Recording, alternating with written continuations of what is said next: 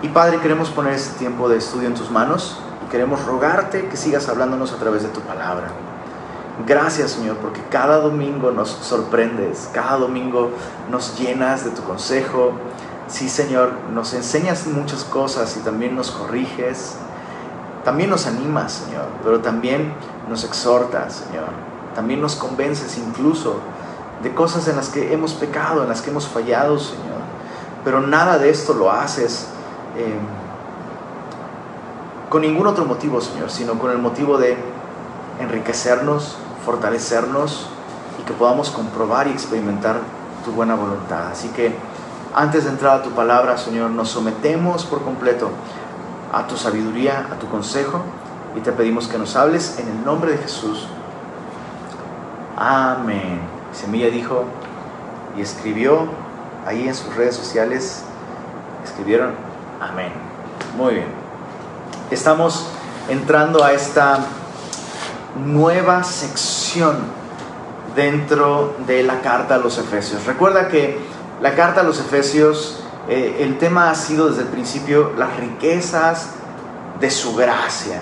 ¿Por qué hemos titulado al estudio de Efesios las riquezas de su gracia? Pues bien, porque Dios a través de Cristo nos ha, en su gracia, en sus regalos inmerecidos, nos ha enriquecido completamente a través de Cristo Jesús. Y en los capítulos 1 al 3, Pablo se dedica a, digámoslo así, darnos un estado de cuenta espiritual. Entonces los capítulos 1 al 3 son tu estado de cuenta espiritual. ¿Qué tan rico eres espiritualmente en Jesús? Échale un vistazo a Efesios capítulos 1 a capítulo 3. Pero a partir del capítulo 4, si me lo permites, es eh, como, estos, como estos manuales, ¿no? De pronto eh, em, veo manuales. Cocina para dummies. Aquellos que nunca han cocinado, ¿no? Este, y velo así, capítulos 4 al 6 de Efesios es riqueza para dummies. Aquellos que no tienen idea, soy súper rico y ahora ¿qué hago con esta riqueza? Bueno, camina como es digno de ella. O sea, espiritualmente no, te vuelvas un huicho domínguez espiritual, ¿no? Que tiene una super riqueza, pero no sabe cómo usarla el vato, ¿no? Y da, pena ajena, ¿no? Esa es, la idea. No seas un huicho domínguez espiritual. Camina como es digno de la vocación, de la riqueza a la que Dios te llamó en Cristo. Entonces, siempre es muy importante tener eso claro porque capítulos 4 al 6 de ninguna manera son capítulos que apliquen a no cristianos. Eso es algo exclusivo para nosotros. Nosotros podemos vivir de esta manera, si me lo permites. Nosotros debemos vivir de esta manera porque podemos vivir de esta manera. Gracias a, a los recursos y las riquezas espirituales que Dios nos ha dado gratuitamente por la fe en Cristo. Entonces, desde el capítulo 4, el énfasis está en cómo caminamos. Yo, pues, capítulo 4, verso 1, Preso en el Señor, les ruego que anden como es digno. Capítulo 4, verso 17 de Efesios. Esto pues digo y requiero en el Señor que ya no caminéis, ya no andéis como los otros gentiles. Capítulo 5, verso 2. Caminad en amor, como también Cristo nos amó. Capítulo 5, verso 8. Caminen como hijos de luz. Capítulo 5, verso 15 caminen no como necios, sino como sabios. Y ahora viene una pequeña transición. Todas estas cosas que hemos estudiado eh, culminaron realmente la semana pasada. Vimos un clímax, ¿no? De cómo debemos caminar con sabiduría, no como necios, entendiendo la voluntad del Señor, no como necios, sino entendidos de la voluntad del Señor aprovechando las oportunidades que Él nos da, caminando con esa precisión, dando los pasos que Dios quiere que, demos. Pues bien, leamos, hoy vamos a, a, ver desde el verso 21, quiero que observes conmigo. hoy solo vamos a estudiar los versos 21 al 33, pero el verso 21 realmente es el gran tema del el resto de la carta. Observa esto. Capítulo 5 de Efesios, Verso 21, someteos unos a otros en el temor del Señor. Someteos unos a otros en el, en el temor del Señor. Pablo está diciendo esto en el contexto de esta exhortación a que caminemos, no como necios, sino como sabios, entendidos de cuál sea la voluntad del Señor. Bueno, ahora Pablo explica cuál es la voluntad del Señor para todos nosotros, dependiendo de nuestro contexto. Hay muchos aspectos que, son la voluntad de Dios para nosotros, pero Pablo va a enfocarse específicamente en uno y déjame sugerirte esto. Este aspecto de la voluntad del Señor es el más importante para su iglesia. Entonces pongamos esto como el principal aspecto de la voluntad del Señor al que somos llamados mientras estudiamos Efesios. Ahora Pablo explica cuál es esa voluntad de Dios para nosotros en nuestras relaciones. Dios nos llama a vivir como cristianos en una sumisión mutua. Todos nosotros estamos llamados a esta vida de sometimiento voluntario y mutuo. Y esto me, me gusta muchísimo. Me gusta mucho porque de entrada esto nos enseña que la vida cristiana va a tener un impacto en nuestras relaciones. Esto es así. Me gusta cómo lo, cómo lo dijo eh, Willard Taylor el, teólogo Willard Taylor escribió esto, la vida cristiana no es una vida aislada. Vivir siempre solo entre cosas divinas y eternas es una idea falsa de perfección moral y religiosa. Es una idea falsa. La idea de que el cristiano, por ser cristiano, y yo camino en la voluntad del Señor, por eso ya no le hablo ni a mi esposa ni a mis hijos. Vivo siempre en lugares celestiales, ¿no? No, no es así cuando caminamos comprendiendo la voluntad del Señor para nosotros, esto nos va a llevar incluso a vivir de un modo más cercano a nuestra familia, una sumisión mutua. Me gusta como lo dice también el pastor Alex Aguad. Dice, la santidad no existe en el vacío. En otras palabras, si estamos caminando como es digno del Señor, en su voluntad, esto nos va a acercar a nuestra familia, no nos va a alejar de nuestra familia. Caminar sabiamente en la voluntad de Dios como cristiano va a afectar todas mis relaciones, pero principalmente va a afectar mis relaciones más cercanas y esto es mi familia. Cuando leemos toda esta sección, hasta el final eh, de esta sección, en el capítulo 6, en el verso 9, pareciera, pareciera que Pablo está hablando de matrimonio y luego de los hijos y luego del trabajo, pero quiero que pienses en el contexto. En ese tiempo, incluso los siervos, los sirvientes de una casa, eran parte de la vida cotidiana, familiar. Entonces, realmente toda esta sección se enfoca en cómo el cristianismo afecta nuestra vida en el hogar, nuestra vida en familia. Y el llamado es, repito, a sumisión mutua. Ahora, antes de que desconectes, eh, Pepe, Pepe, Pepe, espérate, bro, no desconectes. No desconectes la transmisión. Yo sé que este, este término de sumisión mutua puede ser muy mal interpretado. Tenemos muchas malas experiencias en la historia, muchas malas experiencias en la cultura, muchas malas experiencias de, estas malas interpretaciones incluso dentro de la iglesia. Pero déjame hacer algunas aclaraciones antes de entrar a estudiar toda esta sección. ¿Qué es la sumisión mutua a la que la Biblia se refiere?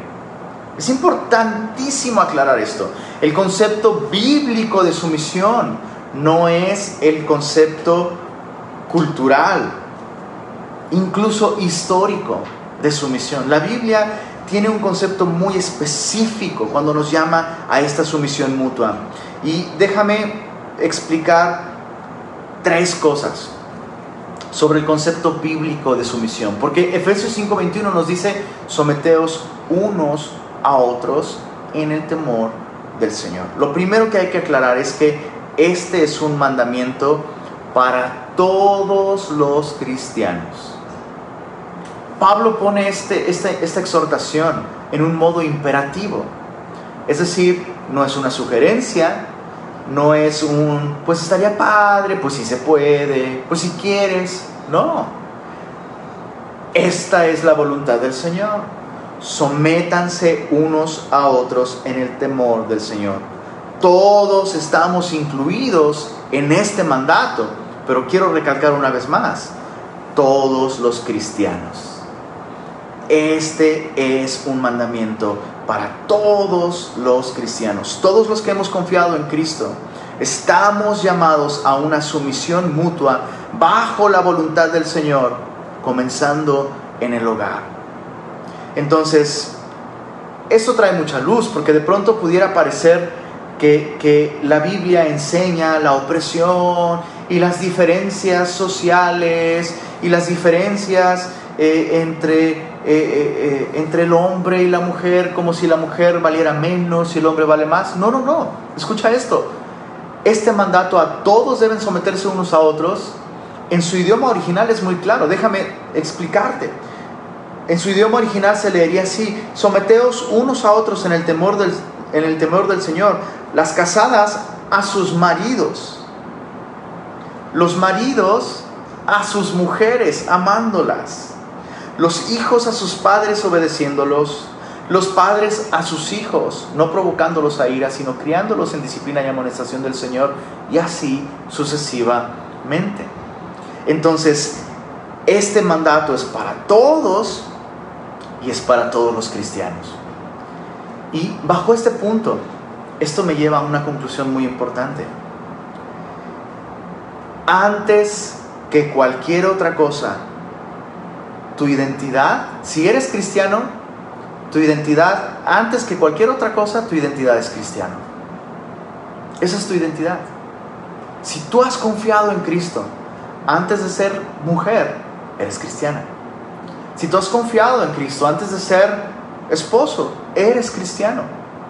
Y entonces, a la luz de esta identidad de cristiano, entonces vivo como esposo y vivo como esposa vivo como hombre o vivo como mujer. Tu identidad antes que cualquier otra cosa es cristiano. Entonces, sé cristiano en el estado en que estás. Porque a veces se le da se le da, por ejemplo, al matrimonio esta falsa idea de que ah, quien está casado es mucho más espiritual que quien no se ha casado. Mira, Tú tienes veintitantos años y no te has casado. ¿Cuál es tu problema? Ya madura, crece en el Señor y, sé espiritual y cásate. Y por supuesto, es necesario un cierto grado de madurez para casarse. El matrimonio no es de ninguna manera un juego, no, no es algo que se tome a la ligera. Pero no es estar casado lo que me hace espiritual. No es estar casado lo que me da incluso una identidad o una posición como cristiano ante el Señor. Sé cristiano, cualquiera que sea tu posición. ¿Eres soltero? Sé un buen cristiano soltero, sometiéndote a tu autoridad inmediata. Y así sucesivamente. Entonces, es un mandato para todos los cristianos. Todos estamos llamados a una sumisión mutua, según la condición en la que nos encontremos. Lo segundo que hay que aclarar sobre este concepto de sumisión bíblica. Esta sumisión mutua a la que la Biblia llama a los cristianos, esta sumisión debe otorgarse, no exigirse. Lo voy a decir nuevamente. Esta sumisión bíblica es una sumisión que debe otorgarse, nunca debe exigirse. En otras palabras, es un acto voluntario del cristiano. Esta sumisión es obligatoria. Es una deuda que tenemos para con Dios. Pero yo no puedo, para, para hacer más claro este principio, yo no puedo exigirle a mi esposa que se someta a mí. No. Eso es algo que ella voluntariamente debe escoger hacer, así como yo voluntariamente debo someterme a las autoridades que Dios ha puesto en mi vida. Esto es importante aclararlo porque entonces eliminamos por completo esta, este abuso de autoridad, que ciertamente es algo que sucede. Entonces, eh, espero que eso esté ayudándote para poder ver y escuchar lo que Pablo está a punto de decirnos, lo que Dios está a punto de decirnos. Eh, de ninguna manera la, eh, la sumisión bíblica es un derecho a abusar de otros o a ejercer un control y un dominio para beneficio propio y personal o para dar lugar a abusos. Déjame leerte otra vez un comentario de Willard Taylor con respecto a esto. El estar en el Señor es lo que compromete a una persona a esta clase de vida. La mente moderna considera ofensiva esta aproximación a las relaciones, puesto que el hombre de hoy ha hecho de la libertad sin frenos el Dios por excelencia. Pero, pero esta sumisión se otorga voluntariamente entendiendo que nuestro Dios no es nuestra libertad, sino nuestro Dios es el Señor. Por eso es que Pablo dice, sométanse unos a otros en el temor del Señor. Y todo lo que hacemos para el Señor, aun aquellas cosas que son un mandato de Dios, para que sean agradables, agradables al Señor, debemos hacerlas con voluntad, con decisión, con convicción personal. Recuerdo, recuerdo, mm, bueno, mi esposa me recordó justamente, hace algunos años oficiamos una boda, eh, unos amigos muy queridos, y, la novia, este, eh, justamente durante los, eh, los cursos prematrimoniales, eh, la, novia nos externó su preocupación por su papá.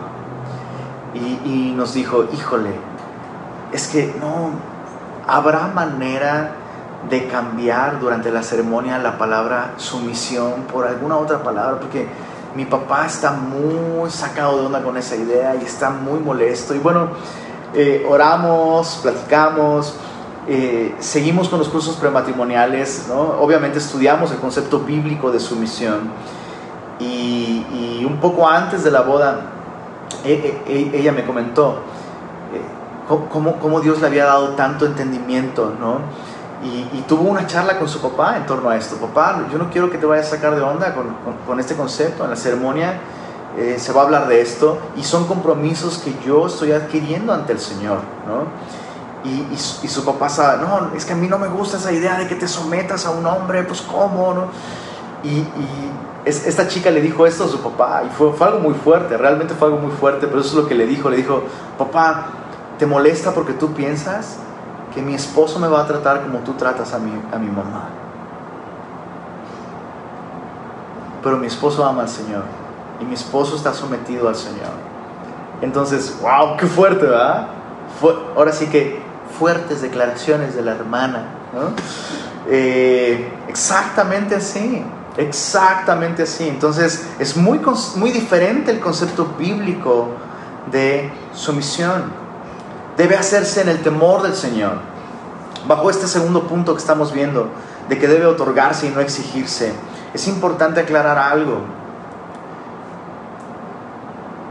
Pablo dice, someteos unos a otros en el temor del Señor. Es una sumisión mutua, es voluntaria, pero es para agradar al Señor, es en el temor del Señor. Entonces, eso significa que si someterme a una figura de autoridad me lleva a pecar contra Dios, o a hacer que otros pequen, o a facilitar o colaborar con el pecado de alguien más, en esos casos no estoy obligado a la obediencia. Es decir, este llamado a someterme a otros siempre debe, debe realizarse bajo el criterio de esto agrada al Señor o esto me hace pecar ante el Señor. El gran criterio que, eh, el, el, el gran contexto en el que esta sumisión se demanda a nosotros es este contexto en el que agradamos al Señor. Si, si someterme significa pecar contra Dios, yo soy libre delante de Dios para no someterme en algo específico a esa autoridad. Y viene a mi mente lo que pienso, no estoy seguro, no estoy seguro, pero pienso que ese es el primer caso de desobediencia, incluso desobediencia civil en la Biblia. El primer caso en el que una persona decide no obedecer una autoridad y por ello disfruta del favor de Dios. Las mujeres parteras en Egipto. ¿Recuerdan esa porción bíblica? El pueblo de Israel está creciendo aceleradamente. Faraón decide dar muerte a todos los varones que nazcan de los israelitas y conservar a las mujeres. Esto para garantizarse su fábrica de esclavos, básicamente. Terrible, algo terrible. Y perdón, Faraón le dio a estas mujeres parteras esta orden. Cuando asistan a una mujer hebrea en un parto, si es niño, mátenlo, si es niña, que viva. Y la Biblia nos dice que las parteras temieron a Dios. Interesante. Las parteras temieron a Dios conservando la vida a los niños. Y la Biblia nos dice que Dios bendijo a las parteras por eso. Lo que me llama mucho la atención de este caso es que estas parteras no desconocieron la figura de autoridad civil que había en Egipto. Es decir, siguieron respetando a Faraón como a Faraón, pero en ese, en, ese mandato que les había dado, ignoraron, ignoraron esa, esa orden. Y aclaro esto porque muchas veces pensamos, bueno, este gobernante está promoviendo esto que no agrada a Dios, entonces lo voy a desconocer completamente como mi autoridad. Ah, mm, no, no, no, no, no, no es así. Eh, eh, la Biblia me permite no someterme en ese aspecto en el que su gobierno peca contra Dios, pero yo sigo reconociendo a esa persona como la autoridad. Y lo mismo sucede en el hogar con tu esposo. Ah, yo qué me voy a someter a este si este es un incircunciso pecador y no sé qué? Y hay todo religioso el rollo, ¿no? Eh, eh, ¿Qué me voy a someter a él si él ni teme a Dios? Bueno, pero ¿esto que te pide hacer es pecado? No, sométete, sométete a él. Espero que esté quedando claro esto.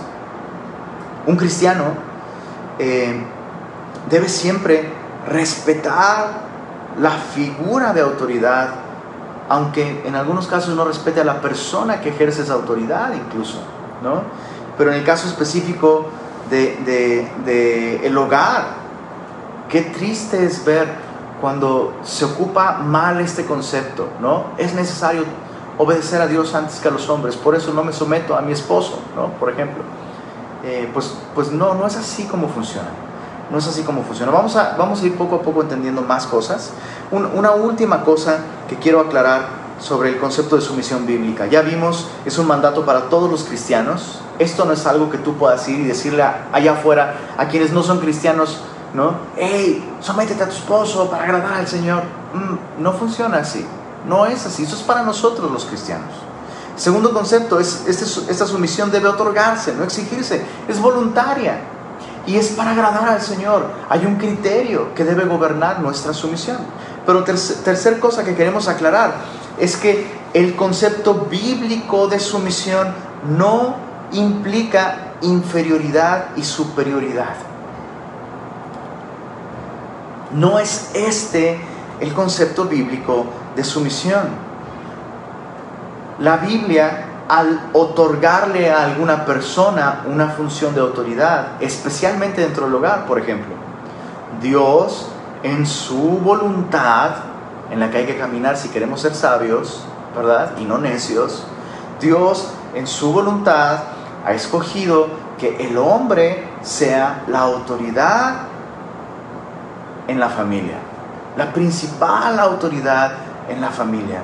Y la esposa está llamada a subordinarse a la autoridad del esposo. Pero de ninguna manera la Biblia con esto implica que la mujer es inferior y que el hombre es superior. En palabras del pastor Alex Aguad, el concepto de sumisión bíblica no le resta valor al subordinado.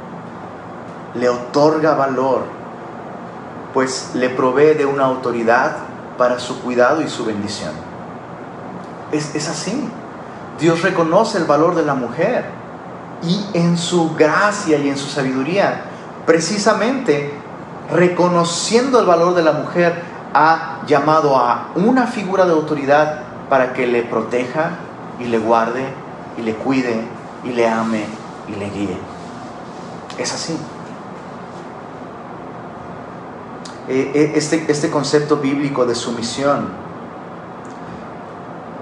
establece una estructura que provee de orden, de belleza y de efectividad a la vida cristiana. Lo voy a decir nuevamente, eso es muy importante. El concepto bíblico de sumisión provee una estructura para la vida que trae orden, belleza y efectividad en la vida cristiana, en el servicio a Cristo, especialmente en días que son malos. Quiero que consideres esto. No es ninguna casualidad que justo antes de entrar a la porción donde se habla de guerra espiritual, Pablo dice, hey, subordínense, sométanse, cada uno viva en orden debajo de esta, de esta, de esta figura de autoridad Dios ha nombrado según sea el caso. Dios mío, cuánto mal le hacemos a nuestras familias cuando nos desubordinamos o nos insubordinamos. Entonces, bajo esta perspectiva, ¿están, están listas chicas? veo, a las, veo a las hermanitas muy calladitas, normalmente saludan y interactúan y gloria a Dios. Las veo muy calladitas el día de hoy. Vamos a leer simplemente versos 22 al 24 y con este concepto de autoridad, de sumisión, las damas primero, diría el Señor. Verso 22 al 24. Las casadas estén sujetas a sus propios maridos como al Señor, porque el marido es cabeza de la mujer, así como Cristo es cabeza de la iglesia, la cual es su cuerpo, y Él es su Salvador. Así que, como la iglesia está sujeta a Cristo, así también las casadas lo estén a sus maridos en todo. ¿Por qué no lo leemos una vez más? Y esta vez las hermanitas que lo lean en voz alta. Es más, ¿por qué no se lo leen a su esposo? léanselo a su esposito en voz alta. Mi esposa me está volteando a ver y me dice, mm, mm". verso 22 al 24, dice así, las casadas estén sujetas a sus propios maridos como al Señor, porque el marido es cabeza de la mujer, así como Cristo es cabeza de la iglesia, la cual es su cuerpo y Él es su Salvador. Así que, como la iglesia está sujeta a Cristo, así también las casadas lo estén a sus maridos en todo. Eh, tengo tres preguntas que se responden con estos versículos que acabamos de leer. ¿Qué? ¿Cómo? ¿Y por qué? El qué, el cómo y el por qué de este eh, mandamiento a la sumisión mutua. Veamos el qué. En el verso 22 dice, las casadas estén sujetas a sus propios maridos, como al Señor. Esto es lo que Dios desea para ti si tú estás casada. Pareciera bastante obvio, pero quiero una vez más, una vez más enfatizar esto. Aquí no se está tratando el, el, rol femenino en la sociedad. Es importantísimo, una vez más, enfatizar esto. Aquí el, texto está hablando de mujeres casadas. Entonces, este texto de ninguna manera enseña que la mujer debe someterse a todos los hombres en todas las eh, esferas de la vida, porque la mujer es inferior y el hombre es superior. No, aquí está hablando de casadas. No trata el rol femenino en sociedad, sino en el matrimonio. Y esto en el matrimonio cristiano. Es decir, si tú estás casada y eres cristiana, la voluntad de Dios, lo que Dios espera de ti, para que tú camines en su voluntad, es que te sometas a tu esposo. La Biblia es clara desde el principio, muy, muy clara desde el principio, tanto sobre la igualdad de valor que tienen el hombre y la mujer, como desde el principio el papel que Dios le ha otorgado a cada uno de los géneros dentro del matrimonio. La Biblia dice en Génesis 1.27, me encanta, el primer capítulo de la Biblia, la primera vez que el hombre aparece en la escena. Y cuando digo hombre, me refiero a la humanidad. ¿No, no se cansan a veces de tener, que, de tener que aclarar tantas cosas que antes eran novias, ¿no? Y ahora no, no solo tienes que decir eh, eh, eh, la humanidad, sino le humanidad para no ofender a nadie. Pero bueno, desde el principio, cuando el hombre, o el hombre, ¿no? La mujer y el hombre, la humanidad, los dos pues aparecen, la Biblia dice, varón y hembra los creó, a imagen de Dios los creó. Desde el principio la Biblia reconoce que tanto la mujer como el hombre, ambos, portan la imagen de Dios y reflejan la imagen de Dios. Por supuesto, el hombre refleja aspectos de Dios de un modo distinto a como la mujer refleja aspectos de la naturaleza y del carácter de Dios. Pero los dos son iguales en valor, son distintos en propósito. Distintos en propósito. Y desde el principio Dios le dio al hombre la responsabilidad de cuidar a su esposa, por lo cual el llamado para la mujer desde el principio es a sujetarse a su esposo como al Señor. Sujetas. E, e, este, este mandato de sujetarse a su esposo, la palabra sujetarse es literalmente subordinarse, someterse a, estar bajo la autoridad de. Y, es, es, muy claro que cuando Pablo está diciendo esto, Pablo está, está implicando que le está hablando a personas que ya están sometidas a la autoridad de Dios. Entonces, este mandamiento realmente no debería ser. Reconozco que no es sencillo someterse a ninguna autoridad, por supuesto. Pero una persona que vive sometida a la autoridad de Dios, de un modo inevitable, esto va a llevarle a reconocer las otras figuras de autoridad en su vida. En otras palabras, si tú como esposa vives sometida a la voluntad de Dios, automáticamente vas a vivir sometida a la autoridad en tu matrimonio, en este caso, a tu esposo. A tu esposo.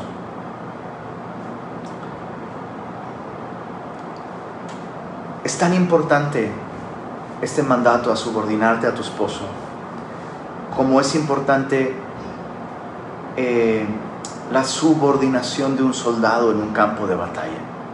Es, de hecho, es un término militar, como en un ejército. ¿Qué sucede cuando un soldado no se subordina a su figura de autoridad? Desastres suceden, dolor sucede, desgracia sucede. Y es lo mismo. Estoy pensando como muchas veces mujeres cristianas dicen, bueno, sí, no, sí, sí, sí me subordino a, me subordino a mi esposo. Claro, claro que, o sea, yo sé que soy su ayuda idónea, pero lo que pasa es que él no tiene muy claro qué tipo de ayuda él necesita. Entonces, pues yo, yo, él no ve, él no sabe, pobrecito, no entiende. Él no conoce a Dios tanto como yo incluso. Entonces le estoy haciendo un favor. Yo sé que lo que él me pidió es una cosa y como él quiere hacer las cosas es de cierta manera, pero es que él no ve que esto es mejor, esta manera es mejor. Entonces yo le estoy ayudando de esta manera. Ahora quiero, quiero que pienses en este ejemplo. ¿Alguna vez le has pedido a tus hijos que te ayuden en algo? Y sí te ayudan, pero te ayudan como a ellos se les antoja. ¿Qué terminas haciendo? A ver, dame acá, mejor lo hago yo solo, ¿no? Entonces, otra vez, otra vez, es importante que, que tú tomes ese papel que a ti te corresponde de ayuda idónea. Ayuda idónea. Y otra vez, ¿te das cuenta cómo este concepto bíblico no enseña que el hombre es superior? El hombre necesita ayuda, justamente por eso. Y mucho ayuda el que no se insubordina. ¿No? Para ponerlo en, términos más bonitos, mucho ayuda el que no se insubordina. Ahora antes de dejar este punto, ¿el qué? Es esto, es, es un llamado a subordinarte. Es vivir bajo el orden, debajo de una autoridad que Dios ha puesto en tu vida. Antes de dejar este punto, solteras, tienen que preguntarse esto y tomárselo muy en serio antes de casarse. Esto es algo bien en serio, bien en serio. Y no lo puedes tomar a la ligera. Debes preguntarte esto antes de darle el sí, acepto. Antes, tienes que preguntarte esto. Este es un hombre a quien puedo seguir y a quien me puedo sujetar y me puedo subordinar. Siempre cuento este ejemplo de un amigo que, orando por una chica, ¿no? que el día de hoy es su esposa, por cierto, este, un día platicando, le aconsejábamos, bro, ya, o sea, tienes que ser muy claro y tienes que decirle cuáles son tus intenciones, o sea, vas. Y este cuate dice, sí, ¿verdad? Voy a llegar y le voy a decir, ¿qué onda, qué onda, Cis? Oye, ¿sí, ¿sí te me someterías? Y nos reímos mucho, pero qué buena manera de pedir matrimonio entre cristianos. La neta, porque ese es exactamente el compromiso que estás adquiriendo. Pero como chicas, especialmente, bueno, yo tengo dos niñas. Yo tengo dos niñas, este curiosamente la chiquita, la chiquita ya o sea, ya sueña con casarse. Por supuesto sueña con casarse con papá. Es lo que, es lo que el día de hoy ella, dice, ¿no? Pero es, es, increíble cómo desde chiquitas traen ese anhelo y está increíble. Pero cuando pienses en casarte, no pienses en el vestido blanco, no pienses en, en el hermoso pastel, no pienses en la boda hermosa. No es que esas cosas estén mal, pero ese es nada más el empaque cuando abres el empaque, lo que sigue es una vida de honrar al Señor, subordinándote a tu esposo. Entonces, pregúntate eso. ¿Esta persona es alguien a quien me puedo subordinar? Es más, una pregunta aún más importante. ¿Me estoy subordinando el día de hoy a mis autoridades? Porque si como soltera no te subordinas a tus padres, ¿no? Y tal vez te estás engañando a ti misma con esa idea. Ay, no, no, cuando me case, no, cuando me case ahí sí me voy a sujetar. No, es que mis papás, no, mis papás no saben, mis papás no entienden, mis papás no me comprenden, eh, mis papás ni siquiera están muy bien, fíjate, hasta se están alejando del Señor y no, hasta si están mal. Pero cuando me case ahí sí me voy a someter. Cuidado, ese es un engaño. Estas son preguntas muy importantes, muy importantes que hay que hacernos. Entonces, el qué ¿Qué es la voluntad de Dios para una mujer casada? Que se someta a su marido, que se sujete a su marido, que sea esa ayuda ideal. Eh, eh, déjame leerte este proverbio antes de dejar este punto. Proverbios, tengo muchas más cosas, créeme que las estoy dejando a un lado porque temo, temo por mi integridad física después de este mensaje. No, no es cierto. Proverbios 27, Proverbios 27, verso, versos 15 al 16, Dios mío, eh, dice así, gotera continua en tiempo de lluvia y mujer rencillosa son semejantes. O sea, es bien sabido que este asunto de la gotera incluso es una manera de torturar a una persona. Se encerraba a, a, las personas en lugares muy, muy, muy, muy, muy, muy, muy, este, muy estrechos y, en un, y el único lugar de apoyo donde podían estar eh, cómodos, ¿no? descansando, es un lugar donde justo en su cabeza estaría, estaría cayendo una gota. Una gotita. Y con el paso de los años literalmente ablandaba los tejidos y perforaba el cráneo, el cráneo y la persona moría. Esposa, estás siendo ayuda ideal de tu esposo, subordinándote a él, confiando en el Señor, agradando al Señor, o estás siendo una gotera continua. Dice el verso 15, verso 16, pretender contener a ese tipo de mujer es como refrenar el viento o sujetar el aceite en la mano derecha. Está hablando de una persona que no tiene frenos, no tiene límites, no tiene autoridad. No quiere ser una gotera continua. ¿Te imaginas un corrido así? La gotera continua un corrido a la mujer rencillosa. Debe haber uno por ahí, seguramente. Entonces, ¿qué quiere el Señor para ti? Subordínate. ¿Cómo? Pues como al Señor.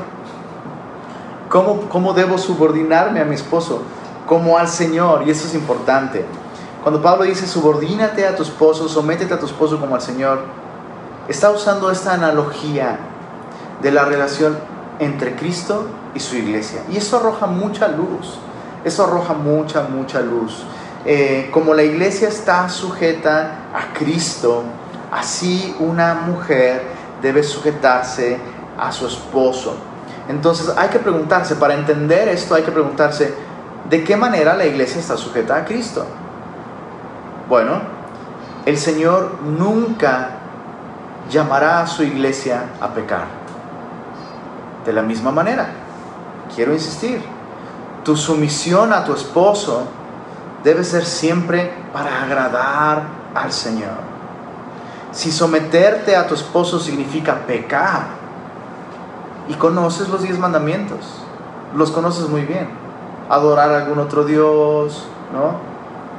Este, deshonrar a, a tus padres, mentir, matar, adulterar, codiciar, etcétera, levantar falso testimonio, etcétera, etcétera, etcétera. Conoces los diez mandamientos, es muy claro.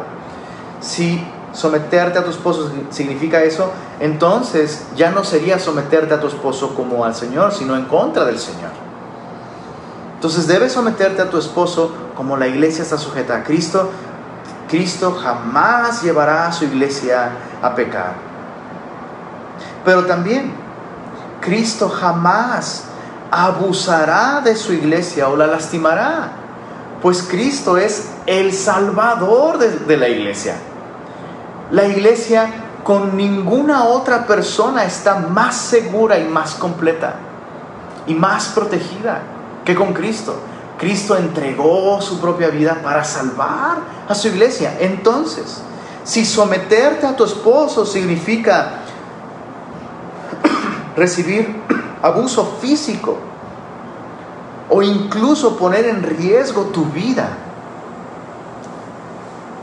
En ese caso, Dios de ninguna manera espera que te sometas a tu esposo. Quiero una vez más recalcar esto, recalcar esto. La Biblia no enseña que la mujer debe someterse a su esposo, incluso cuando el esposo pudiera ser una persona que la golpea o que pone en riesgo su vida. Jamás. En ese caso, una vez más, piensa, estoy llamado como esposa a someterme a mi esposo como la iglesia está sujeta a Cristo. Cristo es el salvador de la iglesia. Cristo no golpea a su iglesia. Así que Dios no espera que yo me someta a mi esposo cuando Él está poniendo en riesgo mi vida o incluso me golpea. Es muy desafortunado y yo quiero, quiero decir esto en español clarito. Es muy desafortunado cuando incluso, incluso cristianos aconsejan a personas, incluso a mujeres casadas, a someterse a sus esposos en semejantes casos. No, pero pues es que este, este hermano me aconsejó, esta hermana me dijo que yo tengo que aguantar. No, y que ni se me ocurra denunciar, porque ¿dónde está el amor? Condenamos por completo ese tipo de consejos y, y quiero dejarlo muy claro, la Biblia jamás te va a llamar a someterte a tu esposo de esa manera. Ahora, quiero aclarar otra cosa. Nuestra sumisión al Señor puede llevarnos a atravesar muchos momentos difíciles e incluso a sufrir e incluso a poner en riesgo nuestra vida. Pero jamás es Cristo quien pone en riesgo nuestra vida, ¿se entiende? Jamás es Cristo quien nos hace sufrir. Pero someterme a Cristo puede llevarme a atravesar muchos momentos difíciles, dolorosos e incluso, e incluso a poner en riesgo mi vida. Pero otra vez, no es Cristo quien pone en, en, riesgo mi vida. ¿Se entiende este punto? ¿Se entendió? Eso es muy, muy importante aclararlo porque, no, pues si me someto a mi esposo, pues mira, la estamos pasando súper mal por... Pues ahora sí que pues, si, pues tú ya sabías que él era así y toma ese tipo de decisiones, tú dijiste sí acepto. Ahora tienes que someterte a él. Tienes que someterte, es lo que tú escogiste, es el compromiso que hiciste ante Dios. Respetarlo en lo, próspero y en lo adverso, en la salud y en la enfermedad. Pues eso es lo adverso y esta es la enfermedad. Entonces, es importante aclarar eso, aclarar eso. Ahora, Pablo termina diciendo, sí, eh, como la, iglesia está sujeta a Cristo, así las casadas a sus maridos en todo. Una última aclaración con este punto. ¿Cómo debo someterme a mi esposo? Como la iglesia a Cristo. Bueno, ok, ya entendí. No pecando, de ninguna manera recibiendo abusos físicos o poniéndome o, poniendo en riesgo mi, vida porque él es una persona violenta que me ha golpeado. O, ok, ya entendí que así no. Pero ahora dice en todo. Y es importante, una vez más, aclarar, no significa que el esposo tiene autoridad absoluta en tu vida. O sea, cuando la Biblia dice que te sometas a tu esposo en todo, la Biblia no le está dando a tu esposo una autoridad total, absoluta sobre ti. ¿A, qué, me, a qué me refiero con esto? Ninguna figura de autoridad en este mundo tiene una autoridad total todas las figuras de autoridad. Otra vez, estamos llamados a someternos unos a otros, someternos unos a otros. Y, el esposo cristiano, sobre todo, sobre todo si, si hay algún esposo cristiano escuchando, ah, ya ves, en todo, espérame.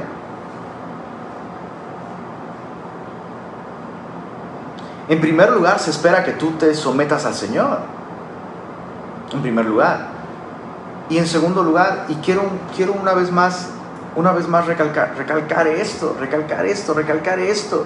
Estamos llamados a una sumisión mutua. Todos compartimos una medida de autoridad y someternos mutuamente nos da protección. Hay autoridades civiles a las que mi esposa podría llamar si en algún momento yo pongo en riesgo su vida. Hay autoridades espirituales en mi vida. ¿Sabías eso? Yo tengo un pastor. Hace no mucho, hace no mucho tiempo, aquí está mi esposa, no me va a dejar mentir. ¿Por qué no te asomas? Porque hasta en la iglesia siempre decía, ahí está mi esposa, ahí en Cuneros y nunca nadie la veía, pero aquí está. Sí existe, la esposita sí existe. Es real. Es real, no me la imaginé. Bueno, aquí está. Ahora ve a sentarte, mi amor, por favor, porque si no... Hace no mucho tuvimos una conversación donde yo le decía, mi amor, si tú ves que yo me estoy yendo por las tortas, si tú ves que yo me estoy desviando, que no estoy realmente siguiendo al Señor, por favor llámale a Tere y a Fermín. No me tienes ni que preguntar. Si tú ves que yo no estoy bajo la autoridad del Señor, no necesariamente que yo esté abusando de ella, por supuesto, ¿verdad? Pero si, tú ves que yo en mi vida no, no estoy sometiéndome, estoy poniéndome en riesgo a mí, estoy poniendo en riesgo a ustedes también. Si yo como esposo no estoy sujeto a autoridad, ustedes están fuera de autoridad también. Y le dije a mi esposa, tienes que llamar, ya, o sea, llámale a Tere y a Fermín. Pide ayuda. Entonces, quiero insistir, mujer, sujétate a tu esposo como la iglesia sujeta a Cristo en todo, no significa que el esposo es la autoridad absoluta. Vivimos bajo otras figuras de autoridad.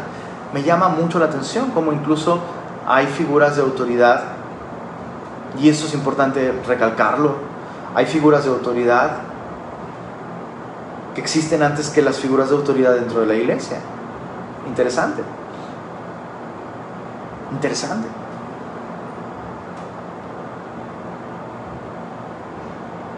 Entonces, ¿qué sí significa? Bueno, Lenin, ok, ya entendí. No significa que el esposo es la autoridad absoluta, como si fuera Dios, ¿no? o como si fuera Jesús, como si él mismo tuviera la autoridad de Cristo. No, no significa eso. Bueno, ¿qué sí significa? Cuando dice, hey, esposa, sométete a tu esposo. Qué interesante, que dice, como la iglesia se somete a Cristo. Pero a ver, ¿sabes qué? A ver, apúntale, voy a aclararlo bien, en todo. ¿A qué se está refiriendo Pablo? A que no usurpes la autoridad de tu esposo. Así como la iglesia no tiene dos cabezas, el matrimonio tampoco tiene dos cabezas. Entonces nada de, bueno, vivo sometida a mi esposo en estos aspectos, pero en estos otros, aquí yo soy la soberana y, ¿no? Bueno, e, e, esta área de mi vida le permito cierta influencia y autoridad a mi esposo, pero en esta otra yo voy a vivir como yo quiero y como a mí me place. No, dice Pablo, si te casaste, ya no son dos, ahora son una sola carne una sola carne.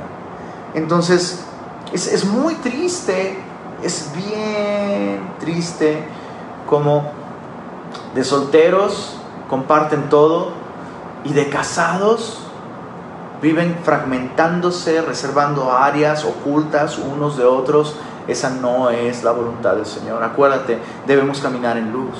Si estás casada, eso significa que tu vida entera es conocida por tu esposo. Y lo mismo el esposo. Yo, yo no tengo, o sea, mi, esposa conoce todas mis contraseñas y todos mis passwords. Eh, mi esposa tiene todas las llaves, ¿sabes? Y lo mismo de allá para acá. Vivimos sometidos mutuamente en todo. Y lo mismo ella.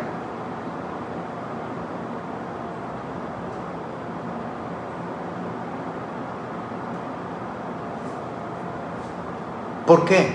Terminamos con este punto. ¿Por qué? ¿El qué? Bueno, si eres casada, ¿qué es lo que Dios desea en su voluntad para ti? Sométete a tu esposo. ¿Cómo? Como la iglesia de Cristo, ya vimos, no significa pecar, no significa poner en riesgo mi vida y convertirme en un saco de entrenamiento, de ninguna manera. Y en tercer lugar, bueno, ¿cómo? ¿Cómo? Digo, ¿por qué? ¿Por qué debo, por qué debo hacer, hacer esto? Leamos, leamos nuevamente eh, toda esta porción, versos 22 a 24. Casadas estén sujetas a sus propios maridos como al Señor, porque el marido es cabeza de la mujer. Subraya es, el marido es cabeza de la mujer, así como Cristo es cabeza de la iglesia, la cual es su cuerpo y él es su salvador. Así que como la iglesia está sujeta a Cristo, así también las casadas lo estén a sus maridos en todo. ¿Por qué? Porque, eh, porque si estás casada, tu esposo es tu cabeza. El marido es la cabeza de la mujer, así como Cristo es la cabeza de la iglesia. Muchas veces he escuchado esto. Ay, pastor, pero es que mi esposo no está siendo la cabeza del hogar. Él no está siendo la cabeza. Y es como, a ver, ah, chis, ya cambiaron la Biblia. ¿Qué nueva versión es esta? Porque en mi Biblia dice que tu marido es tu cabeza. Ay, pastor, pero él ni es cristiano. Pues aquí la Biblia dice que si tú eres cristiana, tú debes reconocer que tu esposo es tu cabeza, la cabeza del hogar, aun cuando él no sea cristiano. Eso es bien importante. Eso es, eso es tan importante. ¿Por qué? Porque la Biblia, la Biblia no le otorga a los esposos la responsabilidad de funcionar como cabezas en base a su desempeño, sino más bien el hombre debe desempeñarse bien como cabeza porque es la cabeza. Ah, o sea, yo, estaba pensando en este ejemplo, me pareció un poco ridículo y probablemente lo es, pero justamente por eso tal vez es el ejemplo que necesitamos en este momento. O sea, tú como mujer probablemente te has quejado de tu propia cabeza anatómicamente hablando. Tal vez te has quejado de tu propia cabeza, ¿no? Ay, no, es que es que mi cabello no es chino. O ay, es que mi cabello es chino. Es que mis ojos son muy grandes. O ay, es que no son muy grandes. Es que tengo pecas. O ay, es que no tengo pecas. O sea, te has quejado de tu cabeza. Yo, te has quejado tu cabeza. Yo pienso que es normal, que es algo que todo el mundo hacemos. En algún momento nos quejamos de algo en nuestra cabeza. Lo interesante es que no te cortas tu cabeza por eso. Ay, no, no es, no, no es mi cabello. No haces eso. Es ridículo. Es absurdo. ¿Qué es lo que haces? Lo que haces es embellecer tu cabeza. Ayudarle a tu cabeza. Porque es tu cabeza. Justamente porque es tu cabeza, lo reconoces, la embelleces, en otras palabras, te sujetas a tu cabeza. Mientras tú no estés sujeta a tu cabeza, o sea, imagina qué ridículo salir y vivir así, vivir toda tu vida con una bolsa de papel en tu cabeza. Bueno, no me la puedo cortar, pero vas a la boda y vas con tu bolsa de papel y tus hoyos y acá. Y vas a tu trabajo y todos los días vas con eso. Bueno, eso es exactamente lo que está sucediendo en tu vida. Si tú no te subordinas a tu esposo y reconoces que Él es tu cabeza. Hermanita preciosa, cuando te sometes a Cristo, cuando tú te sometes a Cristo, cuando la iglesia se somete a Cristo, el mundo puede ver que Cristo es hermoso. Cuando la iglesia se somete a Cristo, el rostro de Cristo brilla con más fuerza y con más belleza ante el mundo. Y de la misma manera, cuando tú te sometes a tu esposo, lo que estás haciendo es adornar la doctrina de Cristo.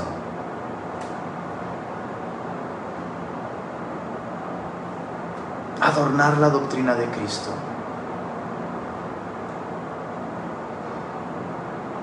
Eso, es un, quiero que medites en esto.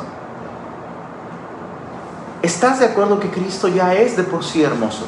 ¿Estás de acuerdo con eso? Cristo ya es hermoso. Pero ¿cómo es posible que nosotros como iglesia podemos hacer lucir mejor su belleza sometiéndonos a Él? Bueno, es lo mismo con tu esposo. Es lo mismo con tu esposo justamente aquellas cosas de las que te quejas de tu cabeza, que es tu esposo. Dios te ha llamado a ti a ser parte de, las, de eh, hacer el instrumento que Dios quiere usar para embellecer a tu esposo. Tú eres su ayuda idónea. ¿Cómo vas a lograr eso? Subordinándote, sometiéndote a tu esposo en el temor del Señor. Dios te va a usar. para que aquellas cosas que no te gustan de tu cabeza, porque es tu cabeza, al subordinarte a tu esposo, Dios te va a usar para embellecer tu cabeza, que es tu esposo. Eh, hace algún tiempo atrás, una hermanita de la tercera edad, ya mayor, eh, empezó a asistir a los estudios de Semilla Monterrey los miércoles. Realmente ella se congrega en otra iglesia. Su iglesia no tiene reuniones el miércoles y esta, esta hermanita estaba buscando alguna reunión donde pudiera congregarse y, y, escuchar la palabra y tener comunión con otros. Y dio con Semilla y empezó a ir a Semilla y estaba, bueno, eh, eh, así el gozo en su rostro, disfrutando la palabra y nuestros tiempos eh, buscando al Señor. Y alguna vez se acercó, se presentó y siempre fue muy enfática en, en, agradecerme los estudios, una hermana preciosa en el Señor. Y, de las primeras veces que, que platicamos me dijo, oye hermano, yo quiero conocer a su esposa. ¿Dónde está esa mujer tan afortunada? Me, dijo así. Y, me dio mucha risa porque realmente, realmente, em, el, el, más afortunado en, esta, en esta relación soy yo. ¿A, qué me refiero? O sea, en su momento no le dije esto a esta hermana, solo es algo que me, me puso a pensar y llegué a esa conclusión. Bueno, esta hermana piensa que yo soy muy espiritual, esta hermana piensa, ay, qué bendición, esta mujer es tan afortunada porque tiene a un hombre tan espiritual. Y después de mucho meditar llegué a esa conclusión.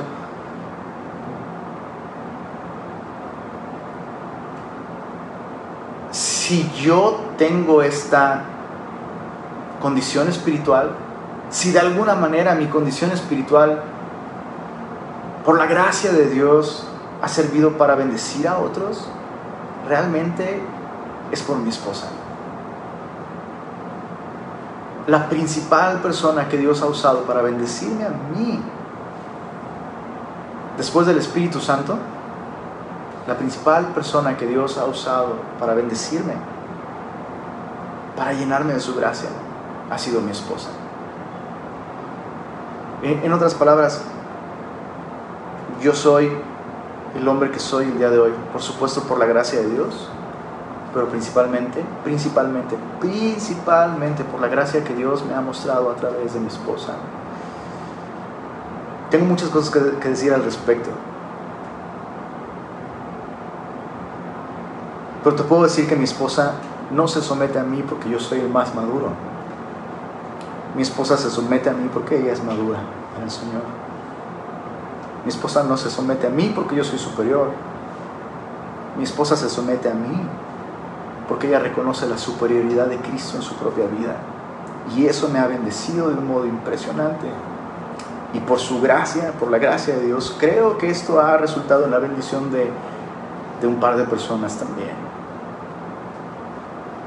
Entonces yo quisiera animarte a esto, preciosa hermanita.